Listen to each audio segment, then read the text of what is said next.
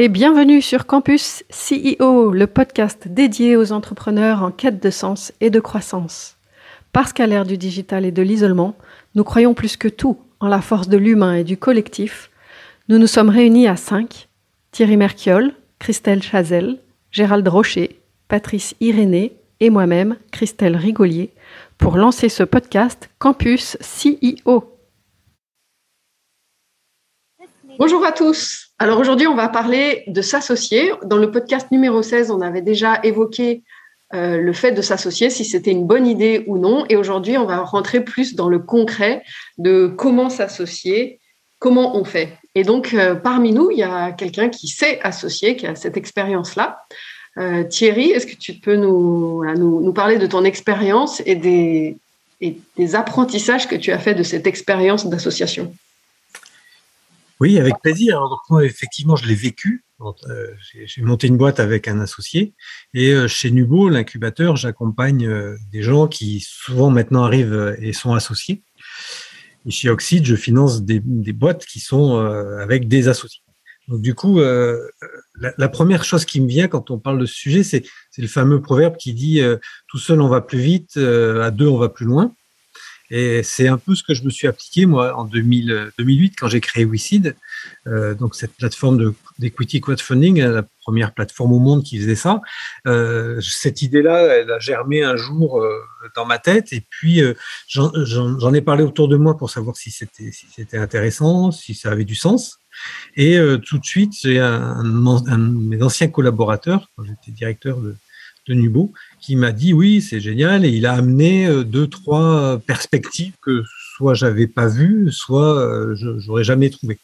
Donc du coup, euh, bah, ça, ça, m'a parlé et je lui ai proposé de, de, nous associer.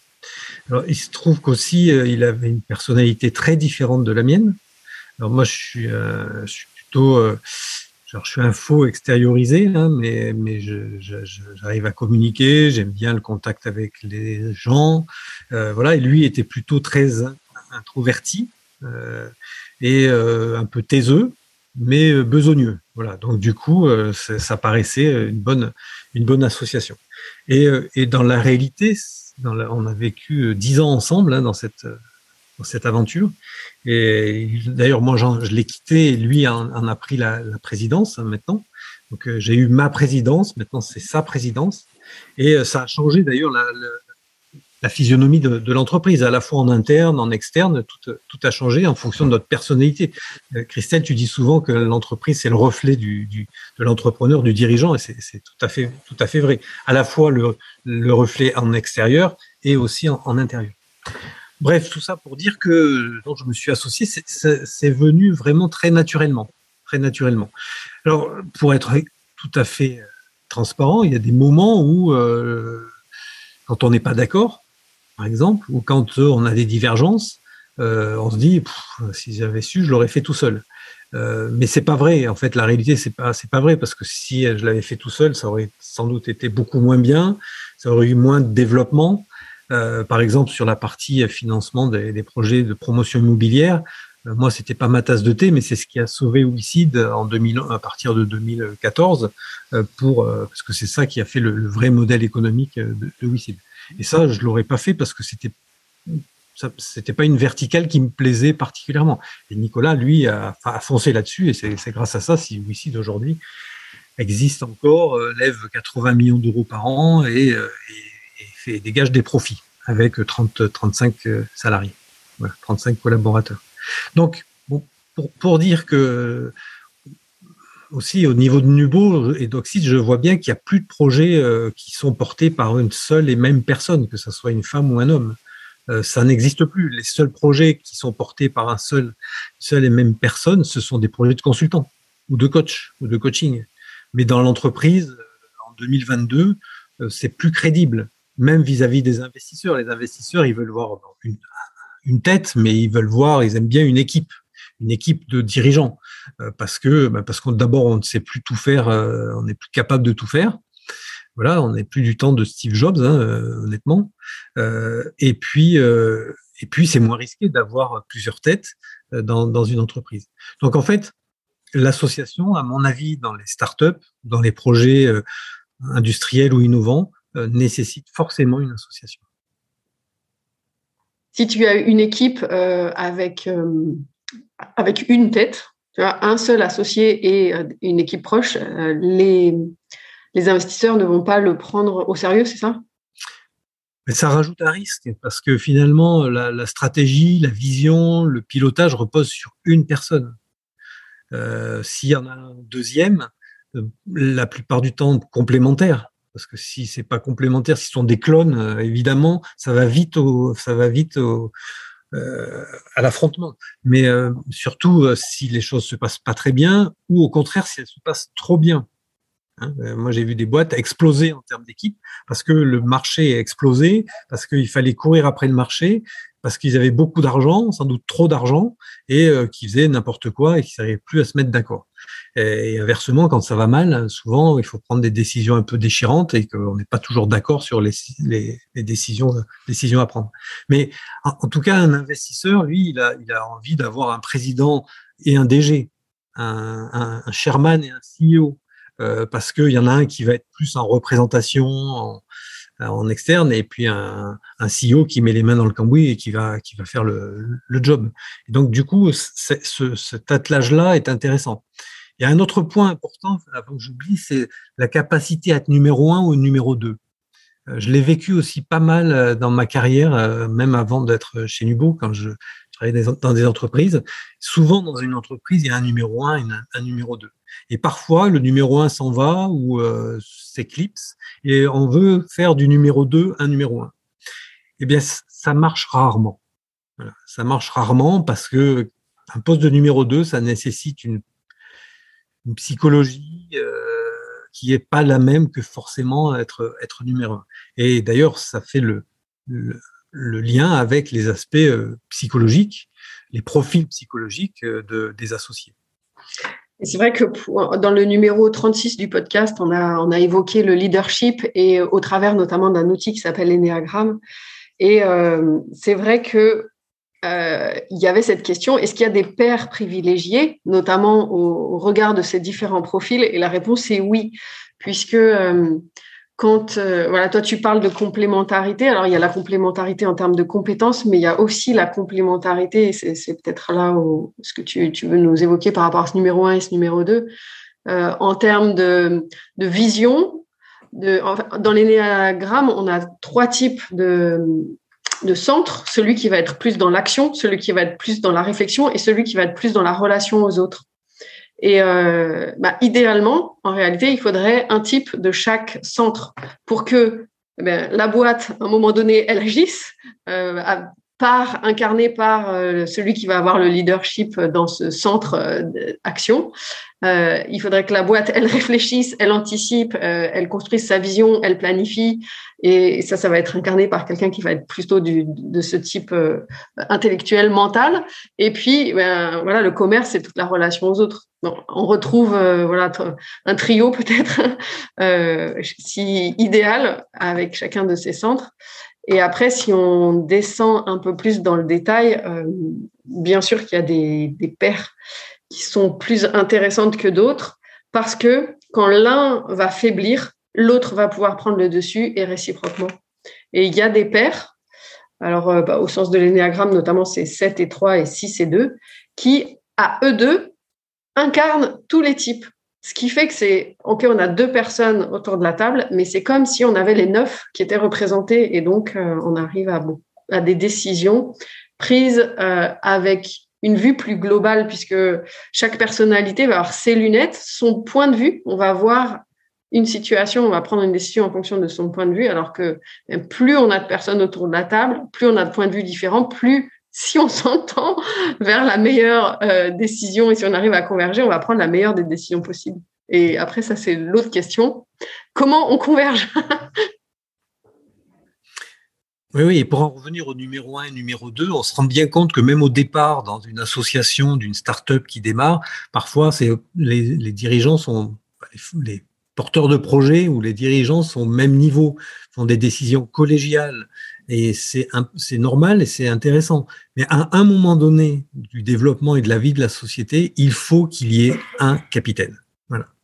Et si on n'a jamais vu des bateaux avec deux commandants, hein, ça marche pas en principe. Et tu vois, c'est ça qui m'interroge. Enfin, c'est un peu le sens de ma question tout à l'heure. Euh, besoin de s'associer. Et si tu as un capitaine avec une équipe euh, qui l'a choisi et qui, qui, est à ses côtés, qui est uni, euh, parce que en effet, tu vois, c'est un bon exemple. Je n'avais pas eu ça. Mais dans les bateaux, t'as pas, pas trois capitaines, t'as pas deux capitaines. Non, mais tu toujours le second euh, qui d'abord peut prendre la place du, capitaine euh, s'il y a un problème, hein, déjà, donc ça c'est important.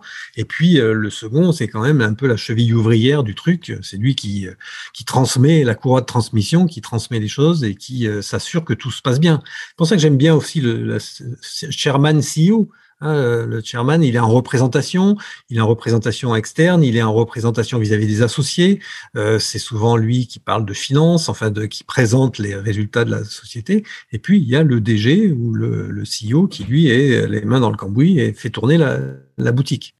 Il y en a qui est à l'extérieur donc qui est souvent quelqu'un de plutôt euh, extraverti, et puis un CEO capable euh, bah, de, aussi d'avaler des couleuvres et, de faire tourner la, de faire tourner la, boutique. Mais mon sentiment, c'est qu'un c'est paradoxal, mais un investisseur, lui, va regarder qu'il y a une équipe complémentaire qui est capable d'exécuter, mais à un moment donné, il a besoin d'avoir une seule une tête qui décide. Et ne serait-ce que dans la décision, à un moment donné, la décision, elle doit être prise peut-être de façon collégiale dans un premier temps, mais à un moment donné, il y a des, il y a des décisions qui, qui sont à prendre par le dirigeant. Hmm. Et hum, est-ce que tu as eu, euh, enfin, j'imagine que tu en, as eu, des cas où euh, l'association bat de l'aile? Oui, oui, oui, oui, oui, ça, ça arrive. Hein. Je l'ai dit, ça arrive souvent quand euh, soit les choses vont pas bien, soit quand les choses vont très bien ou trop bien. Mais euh, oui, oui, ça, ça, arrive euh, et je vois. Euh, il y a toujours des tensions à un moment donné hein, dans, la, dans la vie, en tout cas d'une start-up, même chez WeSeed, on, a, on a eu des, des, tensions à un moment donné parce qu'on n'est plus tout à fait d'accord avec ce qu'on. Parce qu'il faut prendre des décisions, parce qu'il faut pivoter, parce que il y a des opportunités qui se présentent qu'on veut prendre, qu'on ne veut pas prendre. Euh, et c'est forcément, on n'a pas la même, vision des choses. Nous, chez, chez WeSeed, par exemple, on avait signé un pacte de fondateurs entre les deux fondateurs. Et ce pacte-là, il disait en gros qu'est-ce qu'on voulait faire, euh, quelle était la répartition capitalistique, euh, quelle était notre place dans l'entreprise? Et où est-ce qu'on voulait l'amener? Et on, a écrit ça parce qu'on s'est dit le jour où on n'est plus d'accord, on, on ne peut ne plus être d'accord pour des aspects subjectifs parce qu'on en fait rentrer une troisième personne euh, dans le board qui va orienter les choses. Donc, si on n'est plus d'accord avec les entre fondateurs, on ressort ce pacte de fondateurs, on dit voilà, à telle date, quand on a créé la boîte, euh, on était d'accord. Qu'est-ce qui fait qu'aujourd'hui, euh, on n'est plus d'accord? Quelles sont les raisons objectives? On remet un peu d'objectivité là-dedans. Et, là, souvent, ça calme un peu les dissensions et on peut retrouver un, un terrain d'entente. Euh, je, crois que bah, association, c'est un peu comme euh, dans un couple. Et euh, le fondement de, l'association, alors tu n'en as pas trop parlé, mais pour moi, ça me semble être aligné sur les valeurs. partager profondément les mêmes valeurs parce que on se retrouve, si on partage les mêmes valeurs, même si on n'est pas d'accord sur une stratégie donnée, on va toujours se retrouver dans les, dans les fondations. alors que si on diverge sur les valeurs, quand on va diverger de, de point de vue, ce qui va forcément arriver, alors ça va être plus compliqué. Oui, mais tu, as raison, mais c'est ce qu'on appelle l'affectio societatis, hein, c'est l'avoir envie de faire société, et, euh, et cette, cette, notion d'affectio est importante. Donc du coup, euh, effectivement, ça, ça, passe par les valeurs, ça passe par l'envie, ça passe par un mariage en CDD euh, aussi hein, mmh. là-dedans. Et ça, bon, c'est vrai qu'il y a la complémentarité de, sur le, les caractères, la complémentarité sur les profils psychologiques, la complémentarité sur les compétences, mais il y a aussi euh, cette, cette base-là qui fait qu'on doit partager euh, les valeurs. Et euh, dans, dans, un couple, ce qui se passe souvent, enfin dans une relation quelle qu'elle soit d'ailleurs, euh, au départ, euh, quand on découvre une nouvelle personne, euh, on la trouve, euh, on, voit toutes ses qualités, tout, tout ce qu'on apprécie chez elle. Et puis, il se passe à force de, de, travailler ensemble, de se côtoyer, on se rend compte des failles de l'autre personne. Et à ce moment-là, il y a euh, une chute un petit peu dans la distanciation entre les deux personnes. Et souvent, c'est à ce moment-là que les personnes s'éloignent parce qu'elles ne dépassent pas euh, ce cap-là. Et si on arrive à le dépasser, alors après, on peut entrer dans une phase qui est une vraie collaboration. Et tant qu'on n'a pas dépassé ce, tant qu'on n'a pas euh, traversé ce point où on est déçu par l'autre, alors ça veut dire qu'on n'est pas tout à fait encore dans la vraie association. En tout cas, c'est ce que c'est mon point de vue. Est-ce que tu partages par oui, oui, je partage, je partage, complètement. Il faut, il faut effectivement passer par cette, traverser cette déception hmm. qui arrive, euh, qui arrive, euh, euh, qui arrive, comme dans toute relation humaine. de, de couple. Est-ce qu'on peut dire qu'il y a un temps, en fait? C'est-à-dire que souvent dans les, dans, les relations amoureuses, on dit c'est trois ans ou trois mois. ou Est-ce que, est-ce que, euh, est-ce qu'il ne faut pas la traverser euh, le plus rapidement possible? On dit que la, passion dure trois ans, euh, mais dans un couple, mais dans un couple d'entrepreneurs, j'en sais rien. Je pense que trois ans, c'est déjà long. Hein. Il peut se passer ouais, c'est ça, hein. trois ans. Est-ce qu'il faut le faire rapidement? Moi, je crois que en fait, c'est ça va dépendre, ça va dépendre des situations, des gens. Euh, qui, surtout, ce qu'il faut faire, c'est la dépasser. Si on n'arrive pas à la dépasser, il faut vraiment vite tirer les conclusions de dire bon ben moi je m'en vais ou, euh, toi tu t'en vas ou on, prend quelqu'un qui nous aide à passer ce, ce, ce point-là. Le pire, c'est de rester dans, le silence, euh, dans l'évitement et, et, ça, ça dépend aussi du tempérament des gens. Oui, mais ça veut aussi dire que peut-être que le bon associé, c'est l'associé avec qui on arrive à communiquer. Ah oui, oui, sûrement. Alors moi, je dis, euh, c'est à chacun, à chaque euh, CEO qui va s'associer à développer ses capacités de communication, parce que parfois, c'est pas forcément quelque chose qu'on a de façon naturelle, mais c'est une compétence là pour le coup juste indispensable pour moi quand voilà, c'est la tête d'une entreprise. Oui, tout à fait, tout à fait. Indispensable. ouais. Et euh, j'aime bien, c'est les les tziganes qui souhaitent dans les mariages des débuts difficiles. Et peut-être c'est ce qu'on peut souhaiter du coup aux associés. Pourquoi? Parce que voilà, il y a forcément une période difficile et plus elle est tôt dans le couple, plus on se rend compte euh, des failles de l'autre et plus euh, euh, bah, du coup on, peut les dépasser. Et donc peut-être c'est ce qu'on peut souhaiter aux associés d'avoir des challenges très tôt dans l'entreprise et que s'ils arrivent à dépasser ces challenges, la suite sera belle. Oui, oui, c'est vrai, j'ai le cas en ce moment de, deux dirigeants, là, qui, deux cofondateurs qui se. C'est très, très difficile entre eux, hein, très, très difficile. Et une première phase qui a été euh, idyllique, puis après, il y a eu un passage euh, difficile, il y a une explication, euh, il y a une troisième phase qui est plutôt un attentisme, et puis là, on rentre dans une quatrième phase qui est encore beaucoup plus difficile. Ah. Et donc, euh, savoir si, ça, si comment ça va se dénouer, c'est délicat de, de, le savoir. Hmm. En tout cas, je crois que... oui, vas-y, Patrice, pardon. Ouais, j'avais une question, pardon. Euh, parce que oui, dans ces moments difficiles, finalement, moi, je, je, je, je, pense que ça révèle quand même des traits de notre personnalité. Et est-ce que finalement, on n'aurait pas besoin dans ces moments-là, ou en tout cas afin d'anticiper, de, travailler justement, de bien se connaître sur ses profils, etc., pour apprendre à gérer les conflits, puis se connaître soi-même déjà, quoi? Qu'est-ce que tu peux nous dire là-dessus? C'est sûr que mon point de vue, c'est que ça va aider. Euh, plus on se connaît soi, plus on va comprendre nos propres failles, plus on va apercevoir euh, ce qu'il y a derrière les failles de l'autre, et plus on va les accueillir, et plus on va pouvoir l'accueillir tel qu'il est, et plus on va voir que derrière, quand on n'est pas d'accord, en réalité, qu'est-ce que c'est? C'est deux stratégies différentes, mais au fond, ce qu'on veut, c'est toujours euh, la même chose. Et j'accompagne en ce moment une boîte qui, a 1000, euh, personnes, donc un très gros comité de direction. Et évidemment, euh, ils sont 19, ils sont jamais d'accord sur tout. Et, les stratégies qu'ils utilisent chacun, elles sont différentes, mais ils veulent tous la même chose. Ils veulent tous servir leurs clients au mieux, ils veulent tous la réussite de l'entreprise, ils veulent tous qu'on arrive à avancer et à se transformer, etc.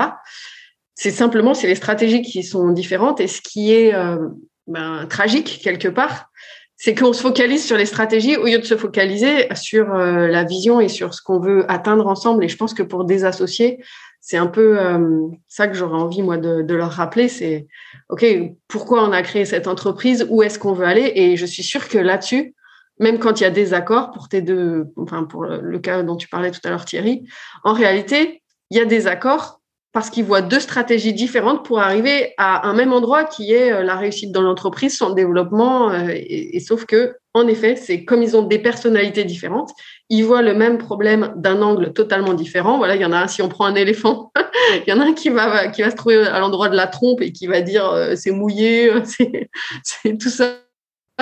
L'autre qui va être au niveau de, je pas, de la queue et qui va dire non, c'est poilu et on n'est pas d'accord. En réalité, on voit la, on, voit la même chose, mais de deux angles de vue différents. Et je crois que c'est ça, euh, les conflits. Et ça, oui, on va le dépasser en se connaissant mieux soi-même, en comprenant du coup euh, les mécanismes aussi de l'autre et en, ayant cette conscience que focalisons-nous sur le but à atteindre et, euh, et ayons l'intelligence de s'ouvrir pour trouver la meilleure stratégie qui va servir notre vision mutuelle. Oui, mais encore faut-il en avoir conscience. Et moi, j'ai pris conscience, par exemple, j'ai fait un profil talent euh, euh, il, y a, il, y a, quelques quelques mois, et je me suis rendu compte qu'effectivement, j'étais très très euh, concepteur, investigateur. Donc, ce qui permet d'avoir, de sortir du cadre, de, de, creuser, de développer des nouvelles choses, mais que en partie sur la partie organisationnelle, j'étais pas forcément très bon et que j'étais en permanence dans cette conception. Et un jour, je suis allé en conseil d'administration et je me suis fait retoquer parce qu'ils m'ont dit, ils m'ont dit, écoute, euh, Thierry, euh, c'est super hein, ce que tu proposes, mais on verra ça dans deux ans. Calmons le jeu, euh, établissons notre modèle économique, euh, devenons plus grands, et puis après, effectivement, ce que tu proposes, on le fera, mais pas tout de suite. Parce que parce qu'il faut qu'on mette en œuvre déjà ce que ce que tu as prévu, et puis euh, après on, on verra l'extension. Et ça m'a, ça, à l'époque, j'étais pas conscient de ça et ça m'a perturbé. Et, mmh. et aujourd'hui, juste après avoir fait ce profil talent, je me suis dit bon sang, mais c'est bien sûr, j'étais euh, en avance euh, systématiquement sur sur le reste de mon conseil d'administration et forcément ça pouvait pas coller. Mmh. Du coup, j'ai passé la main à quelqu'un qui était plus dans l'opérationnalité, dans la dans la direction euh, dans le management et, euh, et ça, ça, ça, a bien collé. Je ne dis pas que ça a été un peu, ça a été simple pour moi parce qu'entendre entendre parler de sa société par quelqu'un d'autre, avec d'autres mots, d'autres façons de d'envisager les choses, c'est un peu, un peu perturbant. Mais bon, euh, voilà, si ça égratigne un peu l'ego, mais on, on, on, en guérit. ok, une conclusion? Non, je, il faut, je crois qu'il faut s'associer. Aujourd'hui, on est dans un monde où on a besoin de, de, de, de complémentarité. Il faut impérativement s'associer. C'est très enrichissant. C'est euh, aussi une perte de, un partage de pouvoir, une perte de pouvoir aussi. Euh, donc, euh, il faut, faut être, faut être malin. Et, et mon conseil, c'est de, d'être, de, de, bien communiquer, de, et de d'être transparent et de pas laisser euh, s'envenimer les choses parce que sinon, euh, sinon c'est c'est douloureux et, et ça, ça, perturbe l'entreprise. Mmh, ça fait toujours euh, mal de crever un abcès, mais euh, c'est bénéfique pour le, le, long terme. Oui, Gérald? Alors, juste, je voulais, on, on l'a vu, il y a des sites, il y a un site qui existe, euh, associé.fr ou, ou m'associer. il y a aussi ben, plein, plein de choses qui existent sur Internet par rapport à, à des conseils sur. Site de rencontre d'associés? Oui, exactement. Voilà.